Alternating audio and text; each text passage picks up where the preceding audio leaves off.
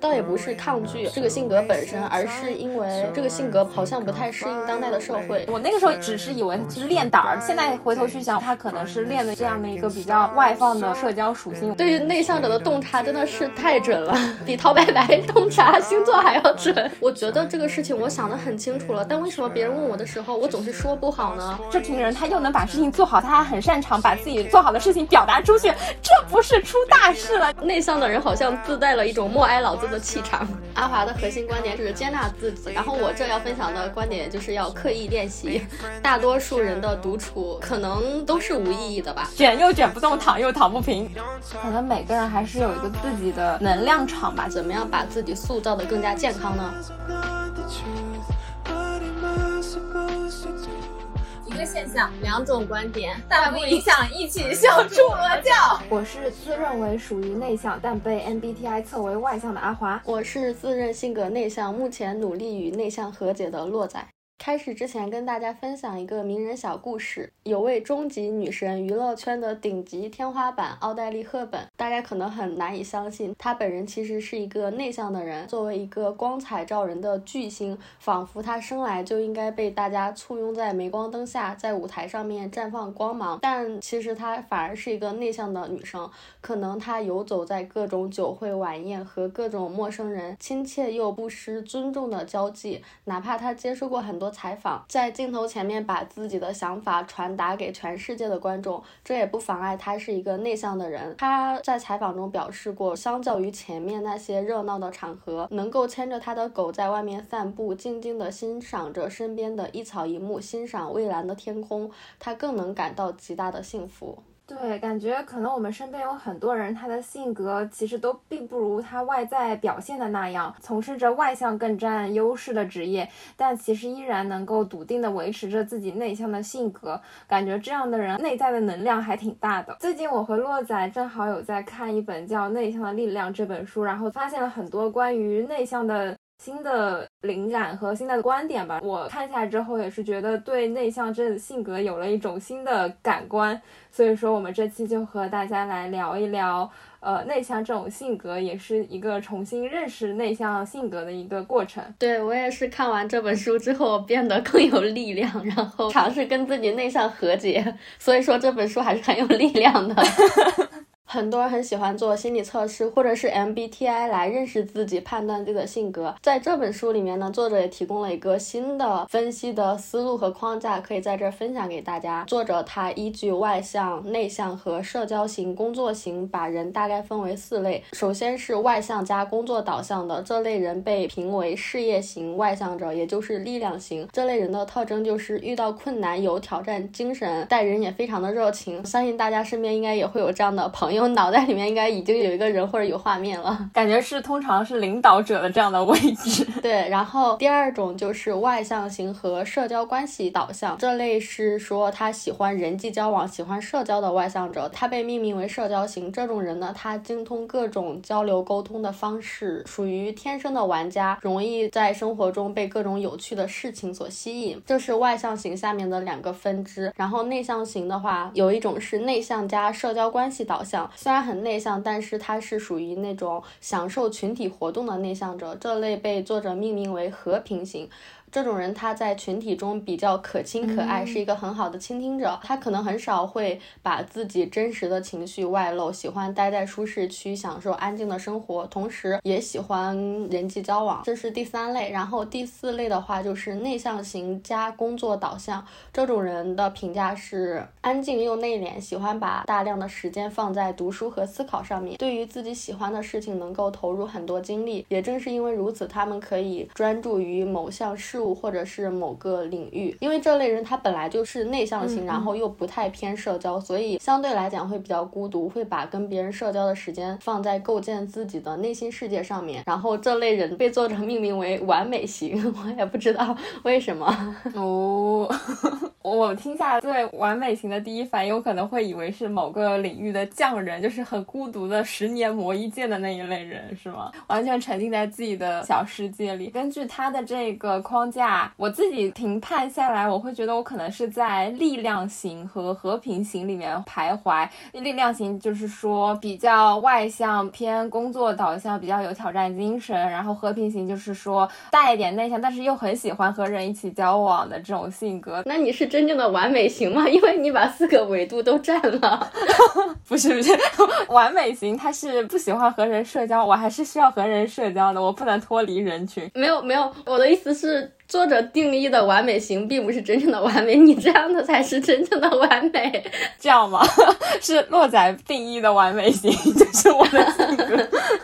假如说给我的心里的这个尺度给一个量化的话，可能是百分之六十的力量加百分之四十的和平吧。因为我 push 起来，我性格还挺急的，然后也挺 push 的，这点洛仔也很懂，就是充满了热情和激情，冲冲冲的这种性格。嗯，洛仔你呢？你觉得你是什么类型的性格？挺不好意思的，因为我觉得我判定下来自己是属于完美型，但是我又感觉我不配。就像是我做完那个 MBTI 的测试测出来。我是 INTJ，然后我看网上关于很多谷爱凌啊，或者是这个人格的分析文章，我都觉得啊，我有这么优秀吗？就是这种感觉，说明你是有这个潜质的。你现在需要找到一个对的事物和某项事业上，你只要沉下心来，你就可以有一番成就。你是有这个潜力在的。啊，那我谢谢您。我觉得，那我应该是跟我的各个人格都拖了后腿吧？对我之前看完那个 INTJ 的分析之后，我还专门发了个微博，就是说看到这些文章之后，我的第一反应就是我不配，又给这个人格拖后腿了。生而为 INTJ，我很抱歉。笑死了！如果给你的性格打一个分的话，你会给自己打多少分呀？虽然我自己这么说会比较那啥，比较自夸，但是我自己目前对自己的性格还算挺满意的。就假如说给一个分数的话，可能是在八十到八十五分之间吧。哦，优秀以上是吗？哎，对的，中上中上程度吧。那你呢？我大概会给自己打五十九分吧。啊？为什么？感觉比以前有进步了，但是离及格还差那么一点点，还在继续努力完善。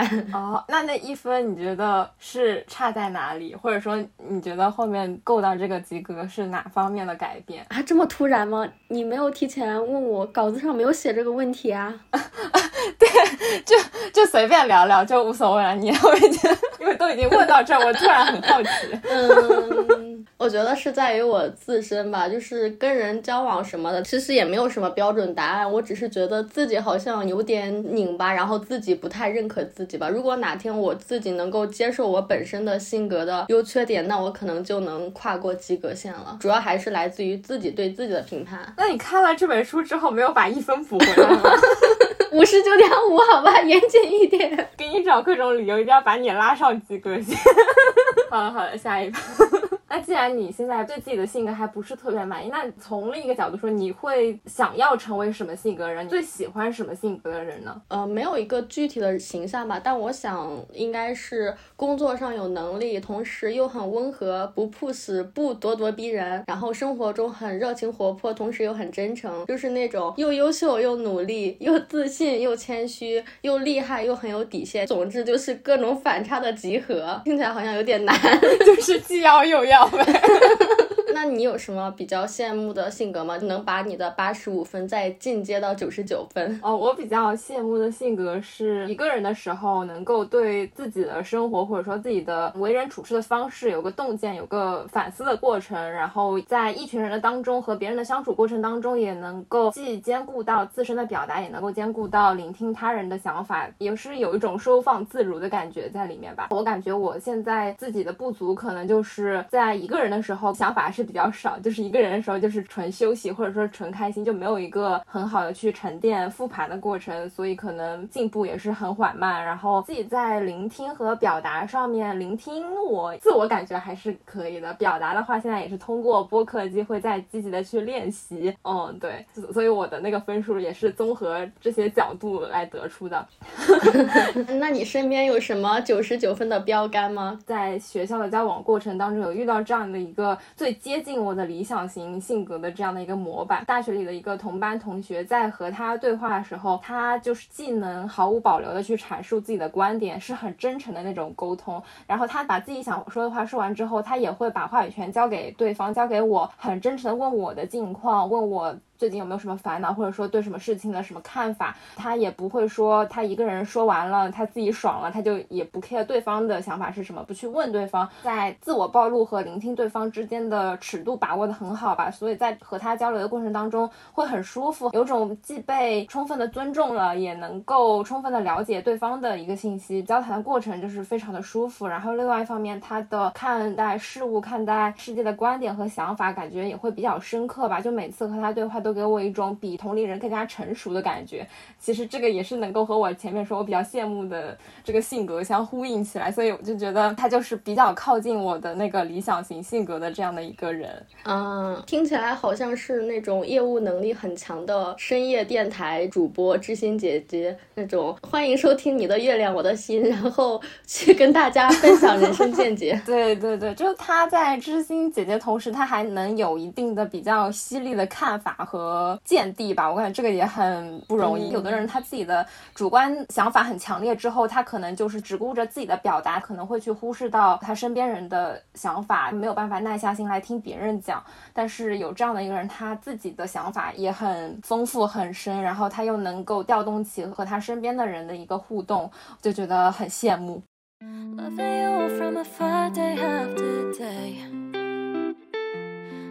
Feels like borderline I'm about to go insane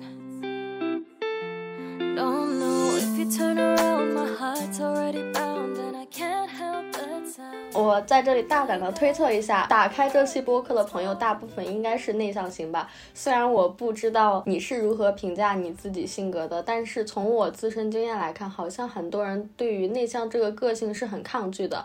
倒也不是抗拒这个性格本身，而是因为这个性格好像不太适应当代的社会，也会带来很多的弊端，然后因此会感到焦虑，去抗拒它，然后会想说通过各种各样的方式来改变自己，或者是说伪装自己。因为我们其实从小被家里的长辈啊、父母啊、师长啊去教育的，说要尽量的外放、外向一点。大家可能小时候都会有这样共同的童年回忆，在外面吃饭的时候，爸爸妈妈就是催促你说，哎。你去点单，你去找服务员要个什么东西，故意的去锻炼小朋友和陌生人打交道的这个胆子。我那个时候只是以为是练胆儿，现在回头去想，我会觉得他可能是练的这样的一个比较外放的、比较不内向的一个社会的社交属性。我会更把它倾向于去当做一种从娃娃抓起的一个生存技能。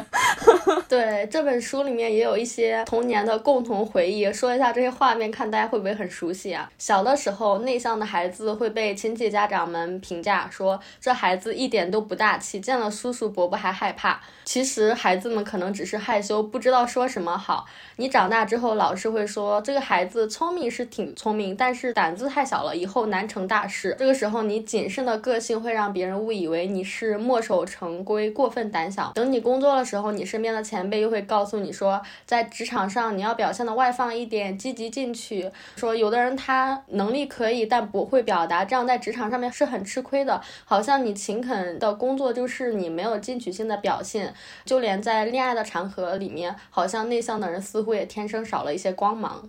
我感觉这本书的作者对于内向者的洞察真的是太准了，比陶白白 洞察星座还要准，啊 是吗？回想一下，感觉大家对于内向的这群人的定义确实是比较刻板，然后也是整体是偏负面的，然后通常会被忽视的这样的一个性格。刚刚是讲了一些比较刻板印象、负面的评价，但是也有一些不同的观点。有的观点会认为说，每个性格都有各自的优缺点，大家都。都能找到适合自己的位置，甚至说，如果有一个成功人士，他自带了内向的人设，会更有反差，显得他更有魅力。之前看过一个网友的评论说，他看了很多企业家的访谈，发现了很多内向型的大佬。这些大佬他们说话都温温柔柔、条理分明，不会情绪化，呃，性格也比较内向，甚至有那么一丝丝社恐的气场。这个反差会让人觉得这个大佬好像更可爱一点。比如说小米的创始人雷军，他他就在采访中表示自己本质是偏内向的人，其实并不擅长表达，他的所有表达都是由于各种原因被逼的。这个被逼是。加引号的，我觉得前面这种观点听起来是一句正确的理论、正确的观点，但是在实际生活当中，因为我们都是普通人嘛，内向者相较于外向者，他在现实生活中他确实就是不具有优势啊。就比如说，大家一群人都是朋友，然后在认识初期。可能某个人想要玩，或者说是倾诉的时候，就是可能会更加优先去找那些活泼开朗的、看起来很外向的朋友。然后，比如说你去社交认识异性，大家也会很自然的被一些很活泼开朗、热情这样的人所吸引。想要找男女朋友的话，活泼外向的人也是更加敢于去主动出击，然后其他人也会更有勇气去接近那些外向的人。内向的人好像自带了一种默哀老子的气场，对，有种生人。物镜的感觉。这种不占优势还体现在工作场景的时候，会讲话、很会收拾的人，他表现的机会就是会多很多。那有人会问了，长期看来，似乎内向人他其实是更加踏实，事情会做得更加勤勤恳恳，能够建立起长期的职场信任。但是其实现在，因为大家的工作节奏也都很快，真的没有人会耐得下心思去日久见人心，去长期的观察你的一个工作能力。大家都是直接看结果，就只看得到。外向的把自己的成果展现出来的人，然后其次大家也都只关心项目，只关心工作的，没有人会关注到你个人的一个细微的成长，或者说是不断累积的一个变化。最最重要的是，现在大家身边外向的人，他也确实都很优秀啊，现在小朋友都很聪明，也都很好带。外向人他并不是说不稳重、不靠谱，他们也能把事情做好。你想，他这群人，他又能把事情做好，他还很擅长把自己做好的事情表达出去，这不是出大。大事了，你内向蒙在那里，领导猴年马月能看到你的进步，看到你的成果呀。对，这也是我最最认同的一个观点。那我们想象一个场景啊，现在关于沟通啊、表达、临场反应中一个比较高频出现的场景，就是你在工作和学习的时候做 pre，呃，这个时候外向者跟内向者的差距还是挺明显的。对的，对的，我自己就嗯还挺有这方面的亲身体验的。之前在一些比较紧张、压力比较大的情况下，我的 pre 的流利度啊、完成度啊，就是不及一些外向的同学讲的好。当时我们是作为一个团队一起参加一个。竞赛在我们那场竞演当中，我感觉我们最后这个项目能够过的关键原因，就是因为我们团队里面有一个非常外向的一个一姐形象的一个 pre 的小能手，你知道，他一上台，那个一站定就开始绘声绘色啊，然后配合着那个演讲稿，就是手势动作自然的配上去，然后瞬间能够吸引到全场的注意力。然后下面老师同学本来已经到中后场，其实场子已经比较散了嘛，但是被他的一调动，大家一下子又都清醒的感觉，然后老师们。看着他面带微笑，我感觉也很难对我们这个成果 say no 了。我就好羡慕啊！就是他一上台，有一种一姐出场，大家台下人都给我闭嘴，看着我听我说的这种能量，我就特别羡慕。但是我自己好像就很难在台上去呈现出这样的一个状态，感觉我即使是准备好了，我念稿，我台下预演，但是我上去之后，我。人一紧张，然后看到下面人的那个涣散状态之后，我好像就连演都很难演出他的这种表达能力。我觉得刚刚说的这个表达只是我们之间的其中一个差距，还有一个很重要的就是临场反应。前面那个是可以通过训练去达成的，能够比较短效、迅速的看到成果。但是临场反应需要我们长期积累起来的自信啊，或者是你外向的性格来做支撑。它既要看你的逻辑能力、应变能力。有了这些能力之后，你还需要很自然的表达能力。我觉得这个表达能力可能或许来自于你的自信以及你外向的这个性格。所以我感觉后面这个是更难去弥补的差距。哦，原来他们前面那个表达状态是可以训练达成，那我可能是之前的 训练力度还不够。你可以去刻意训练一下。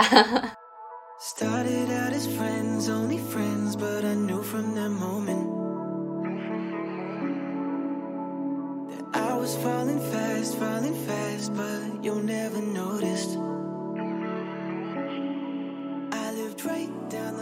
内向和外向的性格都各有差距，也各有所长。那对于一个内向者来讲，怎么样把自己塑造的更加健康呢？首先要接纳自己，认识到你喜欢和享受沉默独处，并不是一件坏事。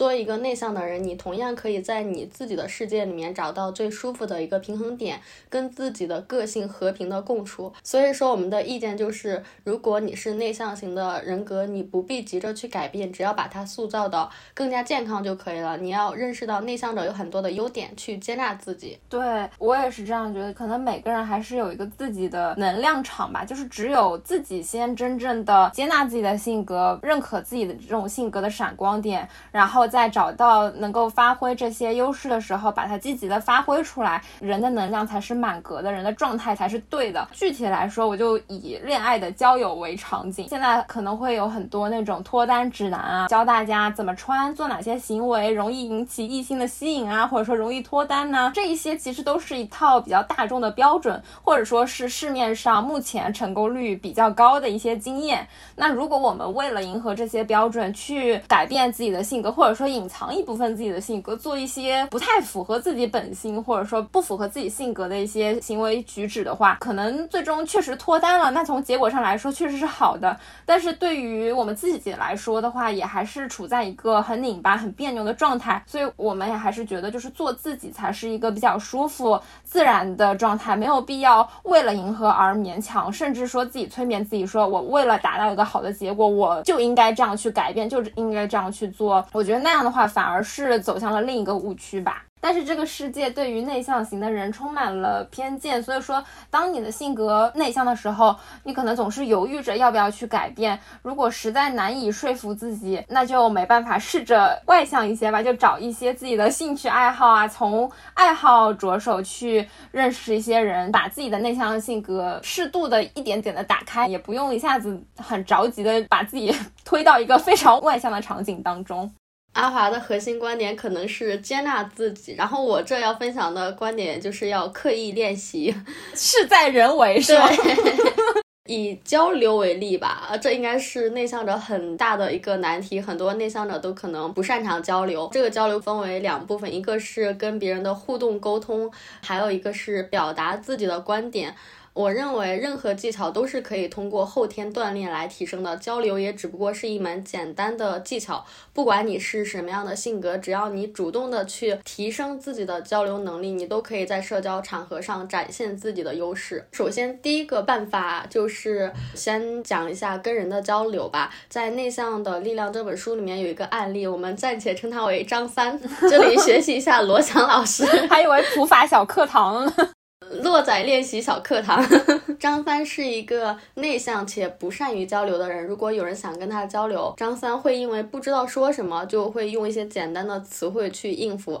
比如旁人跟他聊天气，张三就简单的说今天天气挺晴的，接下来就不知道说什么了，这样就会让他跟对方的谈话进入一个死胡同。这时候对方就会觉得张三他是不是不想跟我继续聊天了，然后就会识趣的离开。这样一来二去的话，大家都会觉得张三不爱交际，或者说至少他对我没有表达欲。长期以往就很少有人跟他对话，有什么社交场合的话也不太会邀请张三。那其实张三真的很冤，他虽然。喜欢安静，但是也知道社交的重要性，只是缺少一些交往、沟通、对话的机会。所以说，面对这样的邀请，哪怕他内心很紧张，其实是非常乐意出席的。我觉得应该很多人就是张三的这种情况吧。对于这种情况来讲，有一个建议就是，你要扩展自己交际圈的话，首先要学一些必要的交流技巧。总会有一些常用的聊天话题，你要提前想好我应该怎么样去回答，或者说，即便你回答的不好，你也要呈现一个积极的状态，不要让自己看起来很冷淡。不擅长沟通，这还是次要的。你假如说对我没有表达欲，会给我一种好像不愿意和我交朋友的感觉，那人家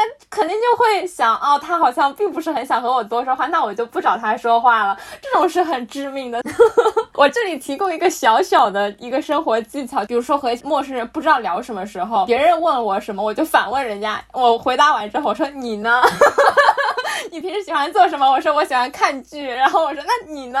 然后反问，你想不出新的问题，你至少让这个对话持续下去，然后别人就会觉得哦，你是很乐于和他沟通的，虽然提不出什么很含金量的问题。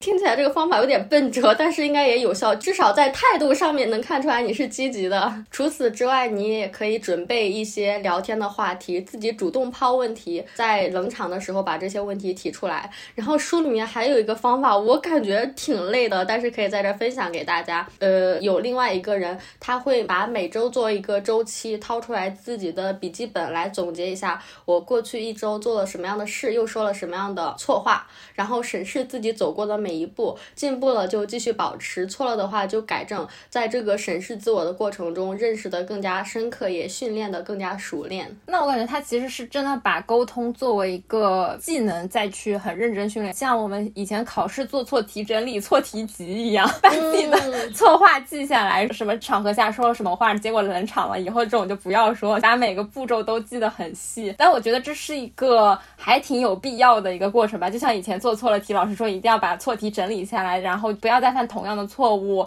也可以类推到我们在交际场合当中的这一些交流的话术吧。就虽然看起来比较生硬，但是其实逻辑还是沿用的我们以前的是相似的逻辑吧。对我刚刚也想到一个题海战术，就是你也要有跟人沟通的这个行为，然后你才会产生错题，你就要跟别人多沟通，就以一种题海战术的心态来训练。刚刚讲的是跟人交流，除了跟人互动之外，还有一个场景就是你要去表达自己的观点。内向者可能有一个很常见的情况，就是我觉得这个事情我想得很清楚了，但为什么别人问我的时候，我总是说不好啊？对，这个场景也挺常出现的。那这个时候你就可以去问问自己，你真的了解这个事情吗？因为有时候只是你自以为你了解了，但是你的这个了解分析的过程只是停留在你的脑子里面，你没有口头表达出来，你也没有用书面表达出来，所以说只停留在脑子里面的话，就会隐藏了很多问题。也很像刚讲的，你学生时代你做了一个错题，你自以为是我自己马虎了、粗心了，但其实只是因为你的基础不扎实。如果你对这个知识点足够了解的话，你是不会犯这样的错误的。所谓的马虎也只是一个通用的借口罢了。哇，好扎心啊！因为我是一个经常粗心做错的学生。那你要问一下你自己，是不是你基础不够扎实？时来的扎心，学生时代的阿华中枪。所以说你。觉得自己表达不好的时候，你首先要把事情本身给分析出去，然后再去训练你的表达能力，这是前提啊。在这个前提之下，你。要怎么样去表达自我呢？首先就是要保持理智，有重点的去说一件事情，就是你的气场一定要对。如果你的气场不对的话，你就什么都不对了。什么样的气场呢？有信念感，要有自信。对方不确定，你要确定；对方不明确，你要明确。哦，就是说话的时候不要自我怀疑，是吗？就是要很笃定的去说我的这个观点是什么什么什么。哦，OK。其次就是要逻辑清晰的去表达信息。对于一个事情有不同的表达方式和梳理的逻辑，你可以找一个你喜欢的、你适合的思考或者是表达逻辑，你就多多练习这几个逻辑就好了。然后有目的、有方法的去传达信息。你要把自己表达的内容以一个恰当的方式传递给你的接收者，这就是最有效的表达。前面两个是与人交流和表达观点，还有一个高阶版的表达就是 吵架，这个是我至今也没有学会的，所以也没有什么方法了，因为这实在是太难了，这真的太难了。我觉得这对于一个内向者而言就是一个终极难题，我觉得是我需要用一生去学的东西。毕竟吵架的次数也不多嘛，就是给你锻炼的机会也不多，要把握机会，把握机会可还行。刚刚是一个比较逻辑清晰、比较进阶版的交流，然后还有一个是模仿版的技巧，就是你要多听、多看、多学习。有个重要的方法就是模仿，有很多博主也都安利过这种方式。比如说，会有一些比较厉害的人，或者是你想要成为的人，你可以认真的去观察他们，并且去学习。这个是你第一阶段的刻意的练习。然后除此之外，你还可以再去看一下。他关注了哪些人，又看了哪些书，或者是哪些影视作品，然后你就去进一步的了解他关注的那些人和知识点，你就试着以他们的性格啊、观点啊去进行思考和表达，这就是你第二个阶段的学习和训练。如果你没有一个很具体的标杆的话，那你就可以多搜一些其他的信息，因为总会有人他自我剖析的很好，或者是把自己的观点很好的表达了出来，你就会觉得啊，原来我跟他想的一样啊。这些信息可能来自于书本、小说、影视剧的人物、演员采访，甚至是知乎或者是豆瓣上面的回答讨论。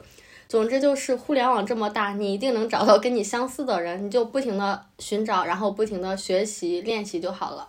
核心观点就是，性格并不是决定你交流能力的因素，也不是你为自己开脱的借口。好的交流能力，每个人都能通过后天努力实现。哎，我好像那种成功学的大师，相信自己，你也可以。听懂掌声。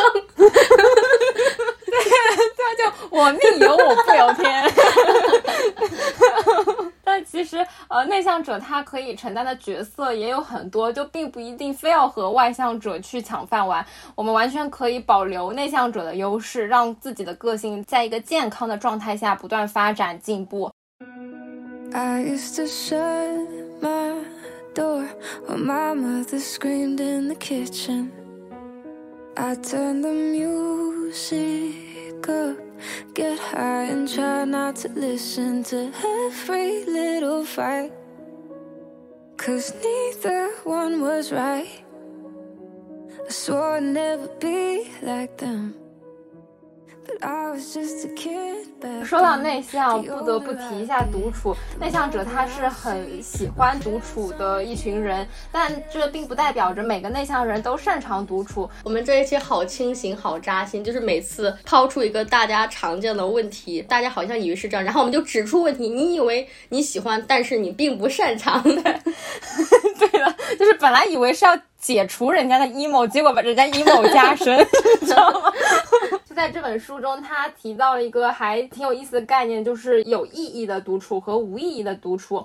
然后恰好最近大家普遍这个独处时间也骤增，所以说我们这一趴就来和大家聊聊大家是如何度过自己的独处时间的。那我还挺喜欢观察别人独处的，就比如说看韩综《我独自生活中》啊，《独立万岁》啊，就很喜欢通过这些综艺去观察。明星在休息日的状态，然后从他们是怎么独处就可以看出。书他们不同的去和自己相处的一个模式，比如说他有一类人无法适应独处，或者说嗯没有办法接受自己单独独处的状态，也就是一种无意义的独处，他就会一个人觉得很孤独啊，然后不停的和朋友去打电话呀，或者说就是睡觉发呆。我听起来很像是 ENFP 的独处行为图鉴，就是哎呀不行，然后我就开始给朋友打电话讲话。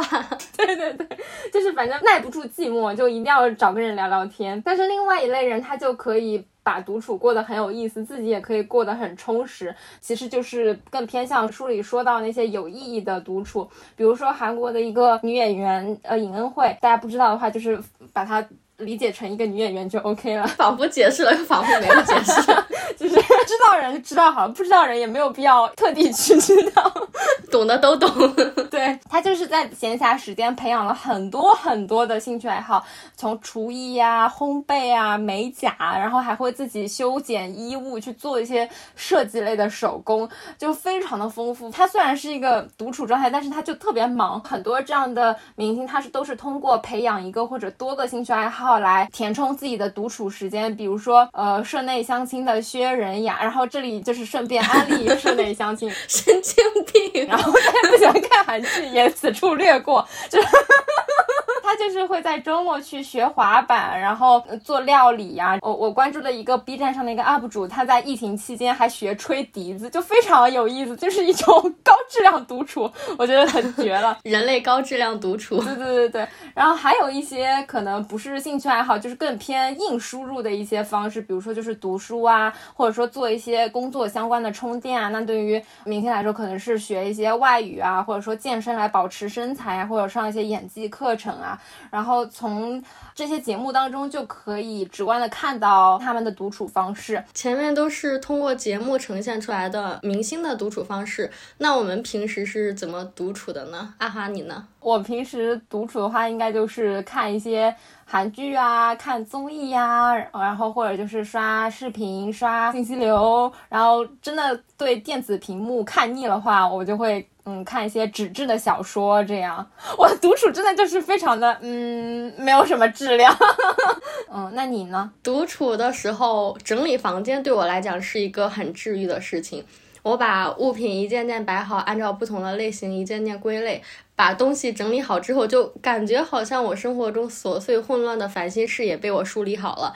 然后我再拖拖地、擦擦东西，然后房间变干净之后，就感觉心情也明亮了很多。这是一个外部的环境。然后除了这些之外，当然也是刷一些信息流平台。然后刷累了的话，就把微信这种消息通知都关掉，可能开始看小说，给自己营造一种断网的感觉。就不知道有没有人懂我这种微妙的感觉，就是你关掉所有的。软件消息通知你，这时候没有弹窗，也没有微信消息，心理上就会有种极大的满足感，就有种这个时间是属于我自己的时间，我待在我自己的小世界的这种感觉。